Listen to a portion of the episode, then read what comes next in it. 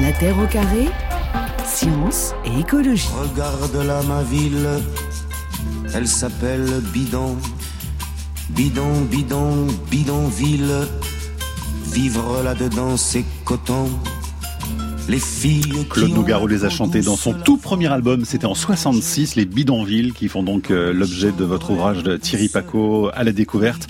Si la ville légale brille de tous ses feux, le bidonville peine à éclairer ses sentiers souvent escarpés et tortueux. La nuit épaisse l'enveloppe de ses ténèbres et le fait disparaître pour quelques heures. On a l'impression qu'il s'absente durant la nuit et ne reprend sa place qu'avec le jour, signe de sa précarité. Ça, ce sont les, quasiment les premières lignes de votre ouvrage. C'est quoi un bidonville exactement, Thierry Paco bah, Un bidonville, c'est un brouillon de ville, c'est un, c'est une non-ville aux yeux de ceux qui euh, ont construit la vraie ville. Et qui en général ne les reconnaissent pas Qui ne les reconnaissent pas, qui considèrent donc que c'est une ville illégale et, et d'une certaine façon euh, fantomatique. Bon, donc euh, elle n'existe pas la nuit puisqu'il n'y a pas d'éclairage public. Donc elle, elle, reste, cette ville-là reste noire. Et le, le, le bidonville, à, à mon avis, a une longue histoire. C'est-à-dire que c'est vraiment quelque chose qui apparaît à la fin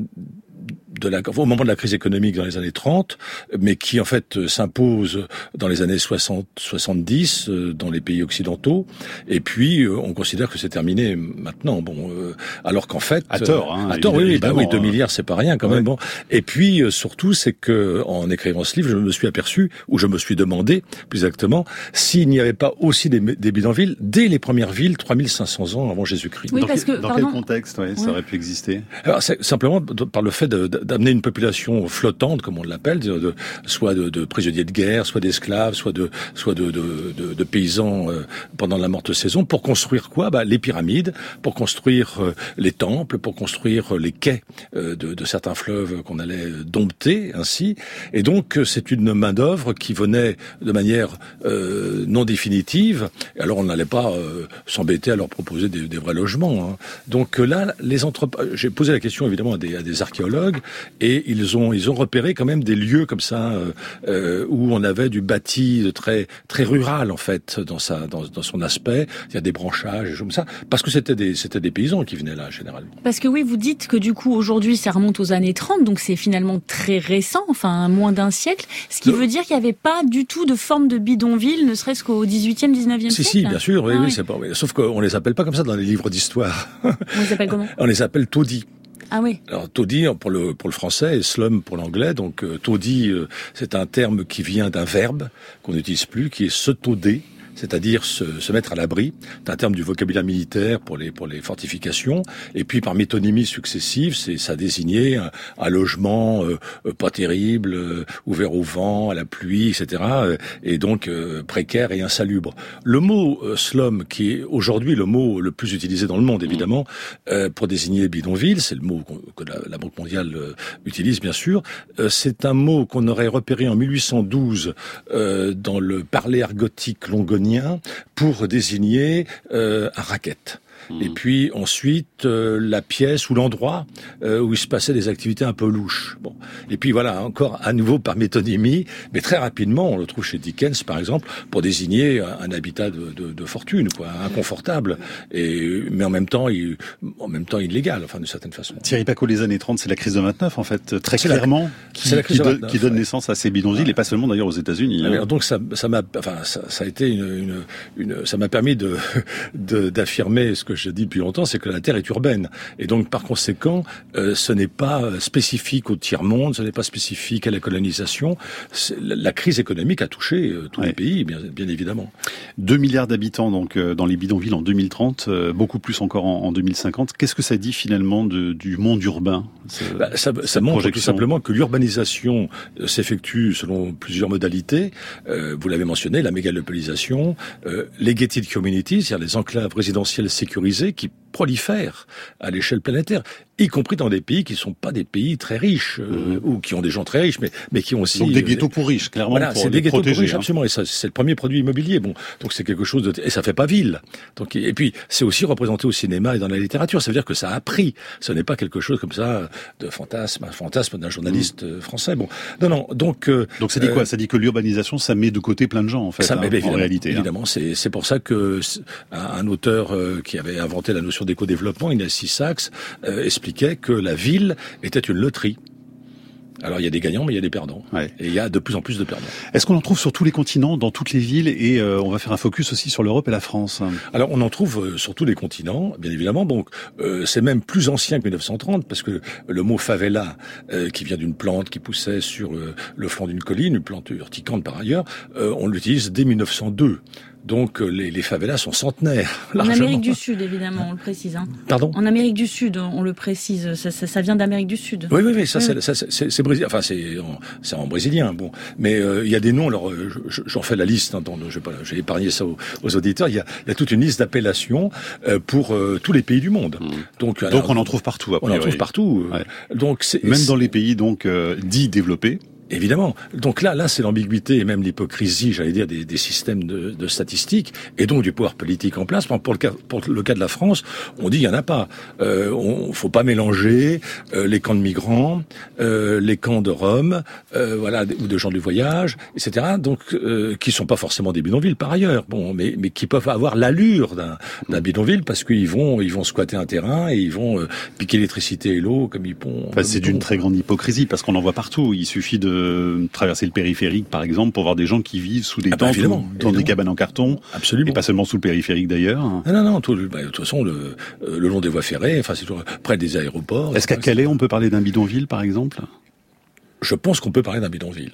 À Grande-Sainte aussi, à un moment donné. euh, parce que bidonville, ce n'est pas péjoratif. C'est simplement pour montrer qu'il y a des gens qui sont là, qui, qui espèrent améliorer leur sort chaque jour, et puis bah, qui, qui, qui sont bloqués par le fait qu'ils n'ont pas d'existence euh, reconnue. Mais eux-mêmes n'ont pas d'existence légale puisqu'ils sont migrants. Ils sont donc euh, sans papier. Et dans les 2 milliards de projections qu'il y a, est-ce qu'il y a, ça concerne certaines zones en particulier ou est-ce que c'est diffus comme ça partout Non, non, c'est vraiment. Alors, c'est plutôt les pays qu'on appelait auparavant du tiers monde. Euh, on ne sait plus trop comment on les appelle maintenant.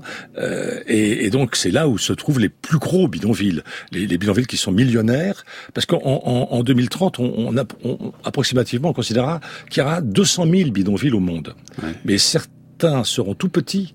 C'est-à-dire des bidonvilles de, de 20, 30 familles, euh, justement souvent adossés à ces gated community dont je parlais tout à l'heure, parce que euh, ce sera le personnel de service Mm. les jardiniers, euh, la femme qui repasse, euh, l'homme qui passe le balai, etc. Donc euh, ils, ils- viennent se greffer à un habitat provisoire bricolé contre euh, bon une, une- une- un ensemble de villas ou de, ou de, de Ouais. luxe. Bon, Sauf que ça dit beaucoup sur la paupérisation du monde, au fond. hein. Évidemment, C'est sûr. exactement ce qui va se passer. Hein. C'est-à-dire qu'en en fait, le logement dit social, qui est déjà pour moi une aberration, parce qu'un logement c'est un logement. Enfin bon, ça c'est un autre problème. Mais le logement dit, social en Afrique noire aujourd'hui, par exemple, ou, dans les pays d'Afrique du Nord, euh, sont finalement destinés à une population solvable euh, qui a qu'on appellerait nous plutôt middle class. Donc les plus pauvres sont toujours, même dans ces pays-là, même par rapport à des politiques qui ont été euh, élaborées vis-à-vis d'eux, euh, privés euh, d'un d'un toit. Thierry Paco à Lagos, au Nigeria, se trouve le bidonville de Makoko, surnommé la Venise de Lagos. 300 000, voire 400 000 personnes, hein, selon les chiffres, vivent dans ce lieu qui a été cartographié par une équipe de bénévoles pour relever les lieux d'intérêt. Extrait d'un reportage de l'AFP en 2019. Nous nous promenons avec une équipe composée de filles de Makoko pour collecter les points d'intérêt dans le quartier et les mettre sur une carte. Ainsi, nous pouvons avoir une vision plus claire des rues et avoir une navigation plus facile. Ici, les écoles, les cliniques et les commerces apparaissent et disparaissent au gré du développement chaotique du bidonville. Pour faciliter la vie des habitants, chaque lieu important est référencé manuellement par les bénévoles. Grâce à une application de cartographie, John géolocalise ce barbier, installé dans une cabane flottante. Nous avons rajouté votre salon de coiffure sur notre carte. Sans titre de propriété ni existence légale, les habitants de Makoko vivent perpétuellement sous la menace d'une expulsion. D'ici quelques semaines, l'ONG mettra en ligne sa carte. Allez Thierry Paco, deux commentaires hein, sur à la fois euh, l'aspect de l'expulsion, parce que c'est une crainte qui pèse en permanence hein, sur la, la- la tête des personnes qui vivent dans ces bidonvilles, De- de- et l'importance de cartographier. début. Depuis Ouais. le début, les premiers témoignages qu'on a sur de, de bidonvillois, leur crainte, c'est pour ça qu'ils ne font pas, entre guillemets, qu'ils n'investissent pas que pour euh, renforcer leur, leur, bat- leur bâtiment, etc. C'est parce qu'ils ont, ils ont la peur des bulldozers euh, et de l'armée qui va les chasser. Hein. Euh, alors donc, du coup, la revendication, à un moment donné, un, un sommet euh, euh, social, du forum social de... Bon, il y avait eu des, des propositions de, de d'une internationale des bidonvillois qui a disparu depuis, mhm. qui revendiquait la sécurité foncière. Donc c'est bien, c'est quelque chose de, fondamental. Et sur la cartographie des lieux, là aussi extrêmement important. Hein. C'est très important, et c'est pas seulement là. D'autres bidonvilles aussi sont cartographiés par mhm. des ONG ou des mouvements de d'habitants, afin justement de donner, euh, de permettre à chacun de savoir quels sont les, les commerces, les services qui sont disponibles sur place par des bidonvillois.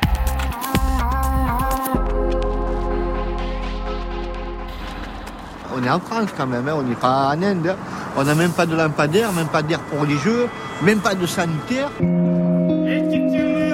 Ce sont des lieux dans lesquels on assiste en temps réel à la naissance d'environnements urbains sur des laps de temps très courts, entre 20 et 40 ans, là où une ville traditionnelle demandait plutôt entre 4 et 800 ans pour être créée.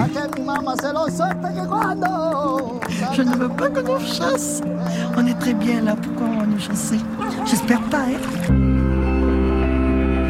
Extrait du film sorti en 2013, Bidonville, Architecture de la ville future de Jean-Nicolas Auron et que vous conseillez d'ailleurs dans votre livre, Thierry c'est un très très bon film. D'ailleurs, vous, euh, vous proposez hein, pas mal de livres, de films euh, en lien avec les, les bidonvilles. Bah, J'étais étonné de voir qu'il y, avait beaucoup autant de, de hein. romanciers, de romancières, de, de slameurs, de rappeurs, euh, d'auteurs de BD, etc., qui sont nés dans des bidonvilles et qui, du coup, leur témoignage est passionnant, bien sûr. Et pour le cinéma, il y a énormément de films, surtout au Brésil. Hein, donc tout est dans votre livre.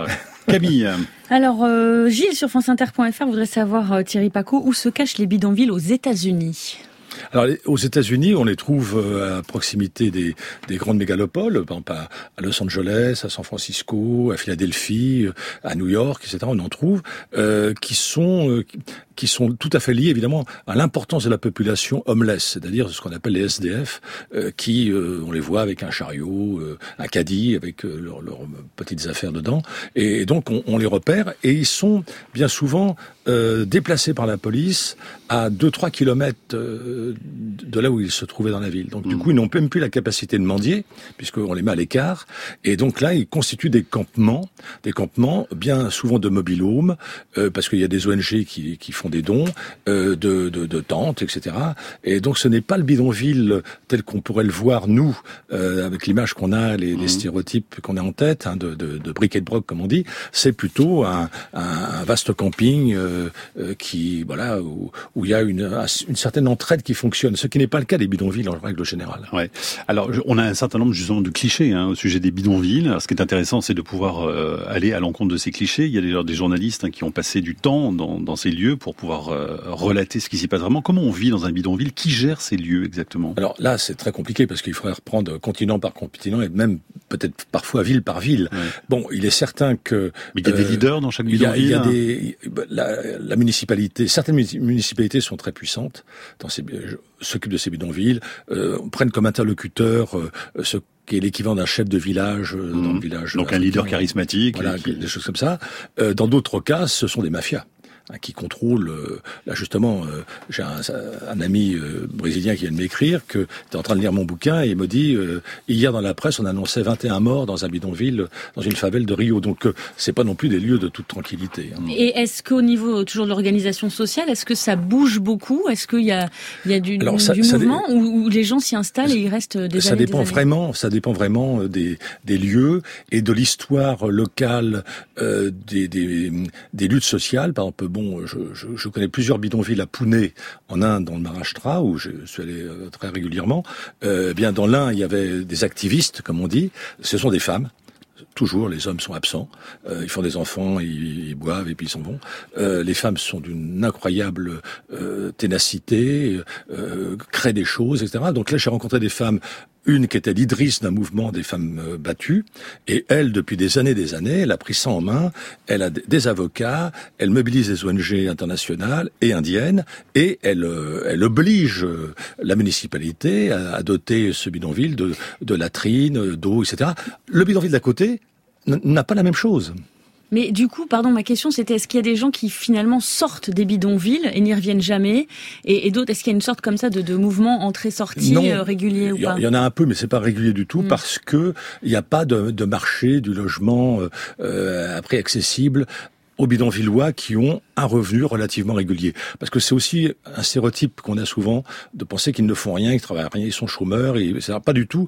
Il y a beaucoup de bidonvillois qui sont euh, malgré eux dans un bidonville parce qu'il n'y a pas d'autre solution pour trouver un logement. Euh, les premières études de Colette Pétonnet, par exemple, au Maroc, montrent des gens qui sont qui sont salariés mais ils peuvent pas accéder à un logement, donc du coup, bah, ils s'installent dans un bidonville. Mais il y a aussi beaucoup de violence, de trafic, d'inégalité. Hein. Ça, c'est ah la part d'ombre aussi évidemment de, ça, il faut pas de ces lieux. Plus, hein. Parce que on a, moi, j'ai lu beaucoup de bouquins euh, qui idéalisaient euh, le bidonville en disant ah euh, ça préfigure notre notre devenir. Les gens sont euh, s'entraident se partagent, partagent tout etc pas du tout. C'est pour ça que j'insiste longuement sur un témoignage de Carolina Maria de Jésus qui est une auteure qu'on vient de redécouvrir au Brésil. Donc ça c'est passionnant. Qui publie en 1960 enfin c'est un journaliste qui vient interroger parce que la municipalité avait avait installé des balançoires. Donc c'était un peu ironique. Il y avait peut-être d'autres choses à faire avant, mais bon, mmh. Et puis ces balançoires étaient squattés, si je puis dire, par des adultes euh, qui, qui flirtaient là, etc. Et donc euh, un journaliste enquête là, et puis il découvre cette femme qui lui dit mais moi j'écris euh, mon journal, j'ai appris à écrire toute seule, j'écris sur des, des livres de contes que je récupère dans les poubelles. Et il lit tout ça, il est fasciné, il le rédige bon, mais euh, ça devient un best-seller, c'est-à-dire plus d'un million d'exemplaires vendus euh, au, Brésil. Alors elle, elle justement, elle est part du bidonville parce qu'elle a les moyens. Mais et, pour elle, le, bidonville, c'est le titre de son livre, c'est le dépotoir. Mm. Donc il n'y a pas de solution d'amélioration du bidonville pour elle. C'est un dépotoir euh, où les gens, euh, elles donnent des tas d'exemples d'une voisine, par exemple, qui était jalouse euh, de que que Carolina Maria ait pu coudre une petite robe à fleurs pour sa fille. Alors elle, elle lui jette un seau d'excréments. Alors c'est la voisine. Hmm. Thierry Paco, on découvre aussi le, le tourisme euh, de ces bidonvilles, ah avec un tourisme de la misère qui émerge dans les années 90. On va visiter les bidonvilles dans plusieurs pays. Les favelas, par exemple, brésiliennes sont très connues pour ça. Oui, c'est les gens humains. Ouais. On fait des, on prend des photos, on fait des vidéos. Donc il y a tout un commerce aussi, parce qu'évidemment ceux qui euh, organisent ce commerce-là euh, financent les bidonvilles. Oui, et puis ils sont obligés de pour que des touristes puissent entrer en toute sécurité. Absolument. Sinon ça marcherait pas. Quoi. Donc c'est totalement abject en réalité. C'est abject, oui. Il n'y a pas d'autre terme. Ouais. c'est honteux, quoi. Ouais. Alors du point de vue de, de l'organisation sociale, on en a parlé, et des matériaux aussi utilisés, parce que là il y a aussi des, des ressources qui sont économisées. Qu'est-ce qu'on peut dire à, ce sujet justement, dans, les bidonvilles? Parce qu'il y a des choses à retenir aussi finalement. Hein ceux et celles qui, qui pensent que le bidonville euh, peut nous, nous, nous, inspirer, nous, euh, effectivement, il y a du réemploi, euh, et puis il y a l'utilisation de, de, tout ce qu'on peut récupérer. vous dites qu'il y a peu d'émissions de, de, gaz à effet de serre, par exemple. oui, ça, bah, évidemment. C'est une vue d'esprit bah, Parce que non, non, parce que bah, forcément, ils prennent que du bois qui, qui existe déjà, de la terre qui est à côté, et puis voilà, donc on assemble les choses, il n'y a pas de béton. Donc on sait qu'une tonne de béton, c'est une tonne de CO2. Là, on n'a mm. pas le on n'a pas ça. On a des matériaux biosourcés, si vous voulez. C'est ça qui est, qui est l'ambiguïté, parce que c'est en même temps un océan de misère. Faut pas non plus euh, rêver, quoi. Nicolas nous demande euh, si on peut considérer que la ZAD de Notre-Dame-des-Landes est un bidonville étant en zone rurale. Non, parce que c'est c'est le bidonville, c'est un peu une, le, quelque chose dont on est contraint. Subi quoi. Euh, subi. La, la ZAD, c'est un c'est un choix euh, militant, politique, et, et, en même temps, bon, quand on y va, on voit que que c'est des vraies maisons, enfin, qui sont accueillantes, évidemment, avec des matériaux euh, moins sophistiqués que que ceux qu'on peut utiliser dans les dans les dans les quartiers de la ville. Et vous dites que c'est une contrainte, ça veut dire que dans les 2 milliards là d'habitants sur Terre qui seront dans des bidonvilles dans les prochaines années, ça veut dire quoi qu'on va avoir de plus en plus de mal à se loger. Qu'est-ce qui explique finalement cette, euh, ce côté exponentiel ah ben, euh, Exactement, il y a, on aura de plus en plus de difficultés à Mais se pourquoi? Loger. Parce que c'est bah trop cher, parce qu'il n'y a pas assez de logements, parce qu'on est trop nombreux, ça c'est une question qui revient souvent C'est trop cher et on est trop nombreux au même endroit. C'est-à-dire que du coup, comme, euh, comme on a le mirage de la grande ville où on croit trouver de quoi s'en sortir, comme on dit simplement, euh, bon, on tombe dans le, finalement on tombe dans le panneau. Et donc ce qu'il faudrait faire, c'est repenser les territorialités des humains sur Terre. Et ça, c'est un autre, une autre paire de manches. Hein. Ça commence, ça concerne tous les, tous les pays du monde, tous les habitants de la Terre. En tout cas, vous dites, euh, on devrait être attentif aux évolutions des bidonvilles, non seulement parce qu'ils anticipent le devenir pauvre de la société, mais aussi parce qu'ils en préfigurent les scénarios possibles. Ben oui, parce que du coup, euh, euh je pense que la, la, la frugalité euh, subie imposée à cette population euh, peut se, se transformer en, en frugalité revendiquée. Mais ça veut dire aussi que là, on est dans un autre processus d'émancipation.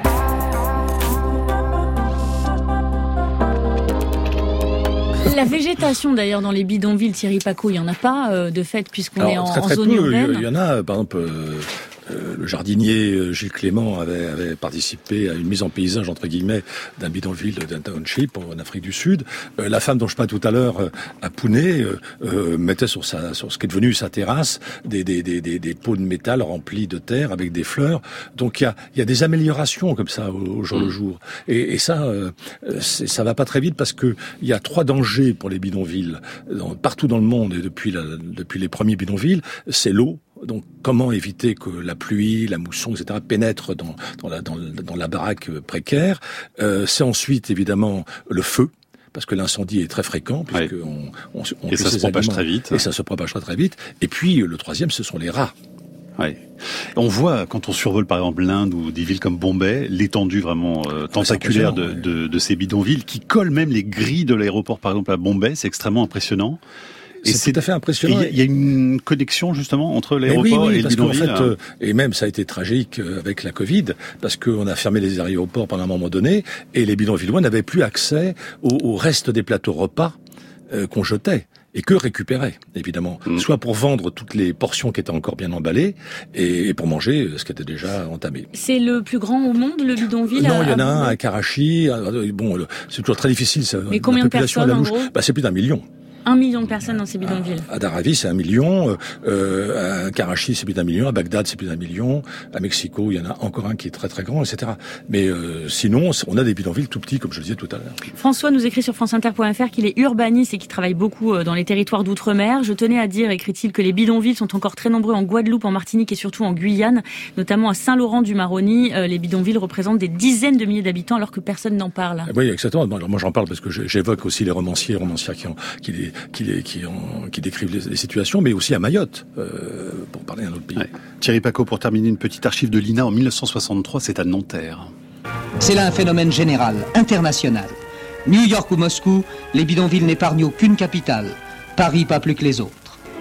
À Nanterre ou à la Courneuve, les bidonvilles ressemblent à ceux de toutes les latitudes. Ils se ressemblent tous. Quelques planches mal jointes, des toits faits de n'importe quoi.